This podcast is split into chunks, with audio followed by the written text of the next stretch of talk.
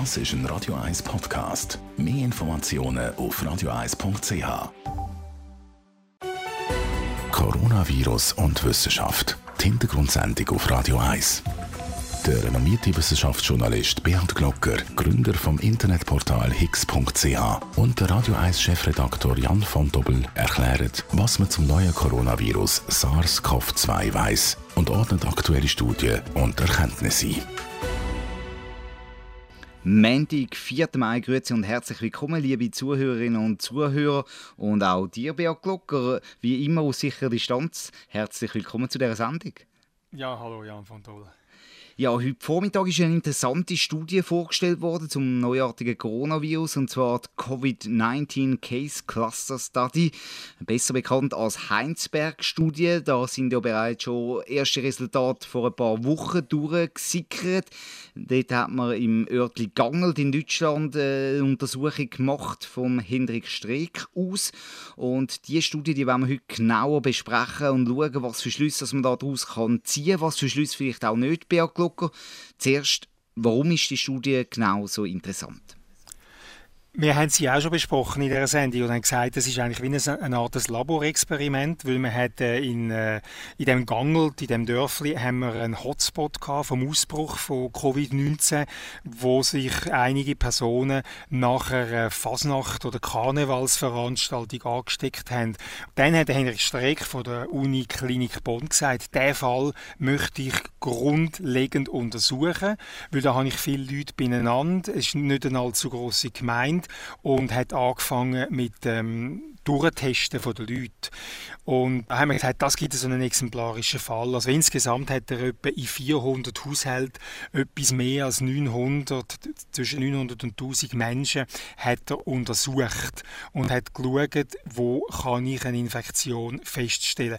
Und das hat eigentlich als Laborexperiment äh, geholt und ist darum mit, mit so viel, mit so viel ähm, ja, Erwartungen hat man auf das geschaut. Und die Resultate, die er vorlegt, sind zum Teil äh, widersprechen zu dem, was wir bis jetzt geglaubt haben. Und zum Teil, muss ich ehrlich sagen, zweifle ich auch ein bisschen an gewissen Methoden, die er, die er angewendet hat. Das wollen wir doch aufschlüsseln. Fangen wir vielleicht zuerst genau an. Wieso hat man jetzt gerade bei Gangelt bei Heinsberg quasi die Untersuchung gemacht? Wieso hat es dort so viele Fälle gehabt? Wie ich gesagt habe, das war eine Karnevalsveranstaltung und wir ähm, wissen, dass solche Massenveranstaltungen kommen immer wieder mit den Skihütten, mit dem Fußballspiel, mit, äh, mit den Umzügen, mit den Paraden. Das sind äh, Punkte, wo, wo die Infektion ähm, als sogenannte Hotspots losgeht. Und da hat man gesagt, das ist ein idealer Fall. Darum wollen wir uns jetzt auf den konzentrieren. Und ähm, wegen der Überschaubarkeit hat man ähm, gute Zahlen bekommen. Und ähm, ja, jetzt eben, in einem gewissen Sinn korrigiert der Streeck unsere Vorstellungen, beispielsweise bezüglich der Sterblichkeitsrate. Er liefert eine Zahl, die heisst 0,37% sterben, also ähm, drei Leute von 1000, die Krankheit haben. Wenn man das vergleicht mit dem, was Johns Hopkins University in, äh, in den USA für Deutschland jetzt äh, hochrechnen kommen sie auf 1,98, also fast auf 2. Und das ist also ein, ein ja, fast sechsmal höhere Sterblichkeit. Jetzt, wem glauben wir? Äh, dem, ähm, dem einzelnen Fall von Gangelt, wo wir gesagt haben, das ist ideal, oder der äh, hochgefahrenen Johns Hopkins University, ich bin nicht sicher, wenn man es glauben ich Oder glaube, ob es noch zwischen ihnen liegt. genau, weil ich glaube, das Problem liegt ja da wahrscheinlich auch, dass man einerseits nur sehr wenige Todesfälle in dem Gangel hat. Also das Problem ist, es ist natürlich schön, wenn wenige Leute gestorben sind, aber rein mhm. zum Aussagen machen. sind dort sieben Todesfälle mhm. gewesen. Kann man von so wenig Todesfällen dann überhaupt äh, so eine genaue Sterblichkeitsrate 0,37 Prozent ist ja doch äh, 2 Kommastellen nach Prozent. Kann man das so genau ja. festlegen? Ja, statistisch gilt ja, je kleiner, je kleiner deine äh, Zahl hast oder deine Menge zum Auswerten hast, desto unpräziser wird das Resultat. Und also von einer einstelligen Todes, äh, oder an, von einer einstelligen Zahl von Toten so aufzurechnen, halte ich jetzt schon für, für problematisch.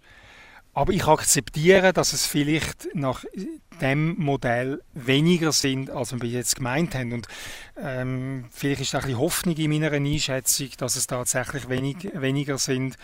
Ähm, aber es ist nicht unumstritten, das Resultat. Mhm. Und ich meine, die große Differenz kommt ja daher, dass er sagt, es sind viel mehr Leute infiziert worden insgesamt. Er redet von einem Faktor 10, wo man die Zahlen von den offiziellen Tests muss aufrechnen muss. Diese Zahl haben wir aber auch schon gehört in anderen Studien. Ja, die Zahl haben wir auch schon gehört. Wir haben also zwischen 5 und 10 haben wir schon gehört. Aber ob jetzt da wirklich ähm, eine bessere Methode oder eine bessere Aussagekraft kommt als, als bisherige, die bisherigen Schätzungen, ähm, finde ich es fast ein bisschen enttäuschend, dass man jetzt die Studie so gehypert hat und jetzt kommt eigentlich die gleiche Zahl raus, wie wir bis jetzt schon hatten.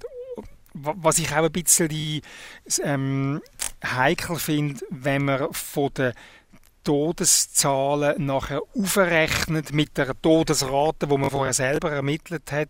Also man tut wie etwas, was man selber ermittelt hat, wieder in eine weitere Rechnung einbeziehen und tut dann auf eine Infektionsrate für ganz Deutschland aufrechnen. Finde ich auch ähm, ein bisschen problematisch.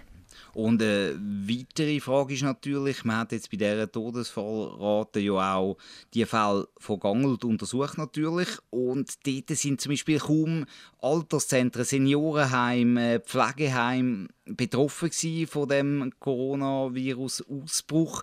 Und das könnte natürlich schon einen grossen Einfluss haben auf so eine Sterblichkeitsrate.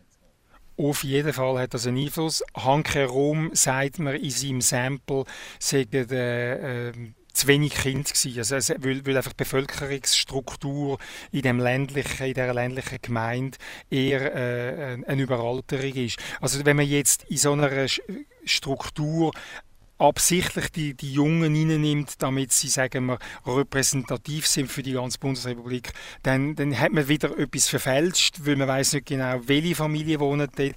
Also es ist es ist extrem heikel, äh, alles, was da hin und her gerechnet worden ist. Es gibt Fehler, die nach oben können ausschlagen, es gibt Fehler, die nach unten können ausschlagen die Zahlen die sind in dem Fall mit Vorsicht zu geniessen, aber es gibt ja auch andere spannende Aspekte in dieser Studie. Wenn wir jetzt mal die Sterblichkeit auf der Seite lassen, wenn wir die Hochrechnungen auf der Seite lassen, sind zum Beispiel Ansteckungen, wo man ähm, geschaut hat, wo haben sich die Leute angesteckt, in der Familie zum Beispiel. Dort kommt man darauf, dass das überraschend wenig Fälle sind, wo man sich in der Familie angesteckt hat. er kommt auf 43% Wahrscheinlichkeit, dass man in einem Zwei-Personen-Haushalt angesteckt wird, wenn die andere Person äh, infiziert ist. Das heißt nicht einmal in jedem zweiten Fall wird man dann wirklich angesteckt. Bei einem Vier-Personen-Haushalt nur noch 18 Prozent, wenn eine Person angesteckt ist, dass man sich selber ansteckt. Sind diese Zahlen vielleicht aussagekräftiger und können Indiz bieten? Ich kann sie nicht einordnen zu anderen Vergleichen, aber ich kann sagen, da ist methodisch sicher ähm, weniger daran zu mäkeln, weil du hast eine Familie Du hast eben vier Personen, du schaust, wer hat es und nach einer gewissen Zeit schaust, äh, wie viele andere haben es auch noch. Ähm, oder wie viele Familien hast du einen Infizierten gehabt und nachher hast du nach einer bestimmten Zeit wie viele zusätzliche Infizierte und dann vergleichst du die Familie. Finde ich methodisch ähm, nachvollziehbar, weil es überschaubarer ist. Ja. Und Jetzt könnte man da aber auch wieder ein bisschen sagen, ja, weißt, wenn, wenn, wenn deine Frau Grippe hat, oder jetzt eine normale Grippe, nicht Covid, ja, wie hoch ist die Wahrscheinlichkeit, dass du es überkommst? Sagt man doch so im, im Volksmund, ja, kommst du es über oder kommst du es nicht über, oder? 50-50. Und die 43 Prozent in dem Zwei-Personen-Haushalt ist jetzt auch so ein bisschen, kommst du es über oder kommst du es nicht über? Also, es heisst sicher nicht, du kommst es tot sicher über, wie wenn du Ebola hättest oder etwas anderes. Aber, ähm, äh, in dem Sinne, es ist, es ist eine Infektiosität innerhalb der Familie, aber es ist jetzt nicht horrend. Was ich aber interessant finde, sind, dass er bei Kind und bei Erwachsenen keinen Unterschied gesehen hat. Und dort äh, kommen wir wieder zu der Diskussion, die wir auch letzte Woche schon geführt haben und wo sich der Daniel Koch und das BAG und der Bundesrat immer wieder diese Frage müssen warum fährt die Schweiz da ein bisschen anderen Kurs bezüglich äh, Kind mit den Aussagen, eben unter 10 ist es kein Problem äh, von einer Ansteckung. Da haben wir jetzt wieder ein Indiz, das sagt, ja, das Kind könnte eben doch äh, angesteckt werden. Ja. Und das widerspricht auch ein bisschen den Aussagen, dass Kinder ähm, dreimal weniger Risiko haben, angesteckt zu werden, wo wir gerade in einer letzten Woche in einer Studie besprochen haben. Mhm. Da sagt er, es gibt kaum Unterschied bei der Altersklasse. Genau auf das wollte ich raus. Also er widerspricht der mindestens schweizerischen Einschätzung, dass Kinder weniger gefördert sind. Der, der widerspricht er. Ich habe ja auch schon mal in dieser Sendung die isländische Studie zitiert, wo man nachher spätestens ab 10-Jährigen keinerlei Unterschied mehr gesehen hat äh, in den Altersgruppen. Ähm, ja, und er würde jetzt wieder in die Richtung argumentieren, der Hendrik Streeck man will ja immer möglichst viel auslesen, möglichst viele Resultate auch sehen, wo man, wenn man so Studien anschaut. Und ich frage mich da jetzt schon ein bisschen mit der doch relativ vergleichsweise geringen Ansteckungswahrscheinlichkeit in einem Haushalt rein, vor allem wenn es ein Vier-Personen-Haushalt ist. Deutet das jetzt ein bisschen darauf hin, dass doch wahrscheinlich wirklich die Tröpfcheninfektions entscheidende Kriterium ist, dass mit Aerosol, wenn man auf näher aufeinander ist und die Luftströme oder die kleinen Luftpartikel herum sind, dass dort das Risiko kleiner ist? Oder kann man das gar nicht aus dem auslesen? Also wir wissen ja schon lange oder eigentlich schon immer, dass, dass Tröpfelinfektion ähm, der Hauptansteckungsweg ist und wir sind immer nachher am, am, am äh, Ranglisten machen, ja, sind jetzt Aerosol die zweithäufigste oder ist es das Handschütteln? Ähm, ich glaube, es, ähm, es zeigt, dass es nicht also nicht jeder Mensch, der im Raum ist mit einem ähm, Corona-infizierten Mensch, wird krank. Was ich jetzt auch für Fragen hätte an, an, an Hendrik Streeck, oder? Ja, was heißt Familie? Ist das eine Familie, die mit vier Kindern in einer Dreizimmerwohnung oder in einer Vierzimmerwohnung lebt, also relativ wenig Möglichkeit hat, sich aus dem Weg zu gehen? Oder ist das eine Familie, die in einem Siebenzimmer-Einfamilienhaus wohnt, wo jeder sein Zimmer hat und ähm, man sich viel mehr aus dem Weg kann gehen ist es, ähm, äh, ist es irgendeine Altbauwohnung, die schlecht gelüftet ist, oder ist es ein modernes Minergiehaus mit der äh, Komfortlüftung, wo du einen permanenten Luftwechsel hast? Also das spielt alles sicher eine Rolle und ähm, es ist keine abschließende Beurteilung, was wir jetzt da für, was vorgelegt bekommen. Eine andere Analyse aus dieser Studie ist, dass man die Symptome nochmal genau angeschaut hat bei diesen 900 Personen aus diesen 400 Haushalten, die untersucht worden sind. Und da sieht man doch, jede fünfte hat keinerlei Symptome gezeigt. Und das häufigste Symptom ist wirklich der Geruchs- und Geschmackssinnsverlust gewesen der hat mich überrascht. Der mit dem äh, Geruchs- und Geschmackssinnverlust hat mich überrascht. Nicht das, sondern wie viel. Bis jetzt haben wir immer gesagt, ja, das kann auch vorkommen. Wobei jetzt in den letzten Wochen zeigt sich glaube immer mehr, dass ähm, Covid-19 eben nicht einfach so eine eindimensionale Lungenkrankheit ist. Wir haben immer mehr, mehr ähm, Befunde, bis hin auch zu Thrombosen, die jetzt so letzte Woche heftig diskutiert worden sind. Ähm, dass er das findet, überrascht mich nicht, aber in recht vielen, in einem recht hohen Prozentsatz hat er das gefunden. Und das tönt nicht unplausibel. Jetzt müsste man fragen, ja, warum ist es doch so häufig, aber man hat es doch relativ spät als mögliche ähm, Symptome entdeckt. Aber ich finde es interessant und das heißt, dass man äh, unser, unser Wissen über die Krankheit einfach immer weiter erweitert. Ja. Und dass man sicher auch muss wirklich darauf achten, wenn man so einen Verlust vom Geruchs- und Geschmackssinn hat, dass dann das Risiko wahrscheinlich relativ hoch ist, an dieser Krankheit zu erkrankt zu sein. Wir haben es ganz am Anfang auch ein bisschen kritisch natürlich die Resultate angeschaut. Da wird ja auch immer wieder mit diesen Bluttests, mit diesen Antigen-Tests argumentiert, ob sie wirklich aussagekräftig sind oder nicht. Er sagt, der Herr Streeck sagt, sie haben eine Spezifität von fast 99 Prozent. Das klingt für mich als Laie wahnsinnig hoch. Heißt das für dich auch, dass die, die Tests so eigentlich plausibel sind, dass man die einsetzen kann? Die Tests sind gut, die haben eine hohe Spezifität. Und jetzt kommt, wie schon oft ich in dieser Sendung habe müssen das große Aber nachschieben. Ähm, ein Test ist bei gleicher Spezifität aussagekräftiger, wenn wir viele Leute haben, die an einer bestimmten Krankheit leiden, als wenn wir wenig Leute haben. Und das ist bei, bei vielen Vorsorgetests, das ist bei der Mammographie so, das ist bei HIV-Tests so. Je mehr Leute eine Krankheit haben, desto zuverlässiger ist der Test. Nicht im Einzelfall, aber in der Statistik. Und man kann das ausrechnen, wenn ich jetzt das Gedankenexperiment mal durchmachen darf. Wenn wir sagen, wir haben zwei ähm, Szenarien. In einem Szenario sind 10% der Leute infiziert und im anderen ist nur 1%. Das heißt, wir haben äh, wirklich wenn wir 100.000 Tests machen und 10%, dann haben wir 10.000 Tests, die positiv sind. Und bei 100.000 Tests 1% Infizierte, dann gibt es 1.000 positive Tests. Aber der Test ist eben nur 98,5% zuverlässig. Das heißt, er macht noch 1,5% Fehler. Und jetzt wird es trickreich.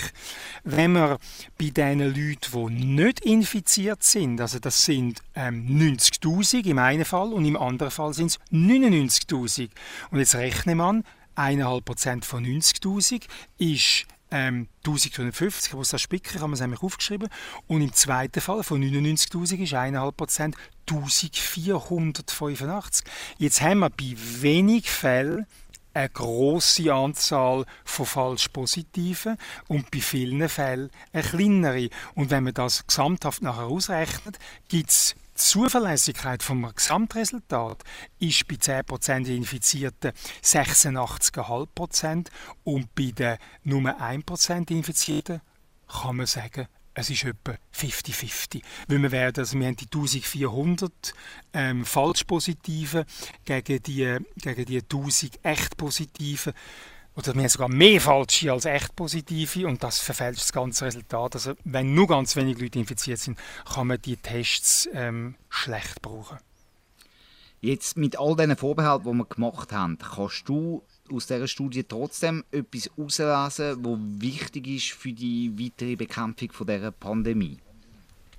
Wichtig ist, dass in der Familie Übertragung stattfindet. Und ich tendiere auch dazu, dass Kinder nicht ganz äh, bedenkenlos sind. Aber die Übertragung ist nicht so, dass es jeder überkommt. Wir haben etwa 43% im Zwei-Personen-Haushalt und 18% im Vier-Personen-Haushalt. Also man kann sich anstecken. Das heißt, also auch in der Familie könnte man vielleicht bisschen mehr jeden in seinem Zimmer verbringen, als man es sonst hat, wenn man vielleicht eben äh, in der Stube den ganzen Abend zusammen verbringt, äh, etc. Also man soll auch dort ein bisschen schauen. Was es aber heisst auch, dass, dass die soziale Distanz sicher außerhalb der Familie immer noch das, das, das, beste Mittel ist. Und es heißt, dass man ähm, nicht dürfen unterschätzen, egal wie hoch es, ob sie 5 oder 10 Prozent ist, dass die Dunkelziffer vorhanden ist. Oder? Die dürfen wir nicht unterschätzen. Und die Dunkelziffer bedeutet, dass die Leute laufen in den ersten paar Tagen symptomfrei, aber schon infektiös herum. Also das heißt einfach die Maßnahmen vom, von der physischen Distanz, von der Massenveranstaltung, die man jetzt machen soll, die ist enorm wichtig. Egal, ob Dunkelziffer 5 oder 10 mal nicht Prozent. Egal, ob Dunkelziffer 5 oder 10 mal höher ist, sie ist da und Leute, die es nicht merken, sind ein möglicher Herd von der Infektion. Also das heißt eigentlich, das Sinnvollste, wenn ich mich will schützen ist, ich gehe auf jede Person so zu, wenn sie infiziert ist, weil ich weiß es schlichtweg nicht und ich kann es auch gar nicht wissen, ob eine Person infiziert ist oder nicht. Genau, aber wichtig finde ich das Mindset, das man dabei hat. Ich erlebe auch jetzt so ein bisschen, ja, wenn man am Wochenende rausgeht, die Leute schauen einem immer an, als wäre ich infiziert. Oder? Und, und jeder hat das Gefühl, der andere ist infiziert, aber man muss einmal denken, ich selber bin infiziert. Ich weiß es ja nicht. Oder?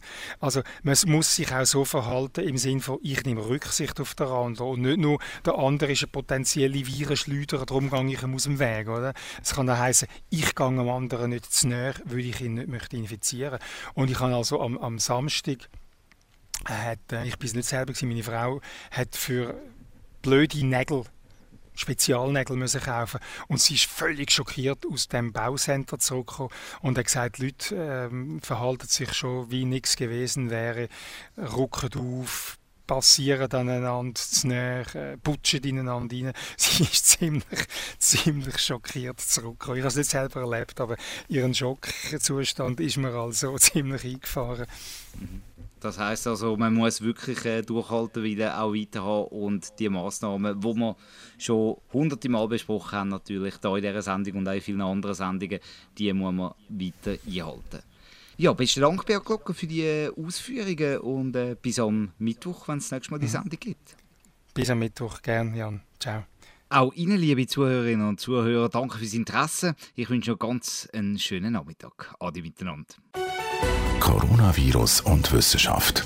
Die Hintergrundsendung auf Radio 1 mit dem renommierten Wissenschaftsjournalist Bernd Glocker vom Internetportal higgs.ch und dem Radio 1 Chefredaktor Jan von Dobbel. Am Montag, Mittwoch und Freitag nach dem 4 Uhr auf Radio 1 und als Podcast auf radio1.ch und higgs.ch. Weil das Wissen rund ums neue Coronavirus SARS-CoV-2 für uns alle wichtig ist. Das ist ein Radio 1 Podcast. Mehr Informationen auf radio1.ch.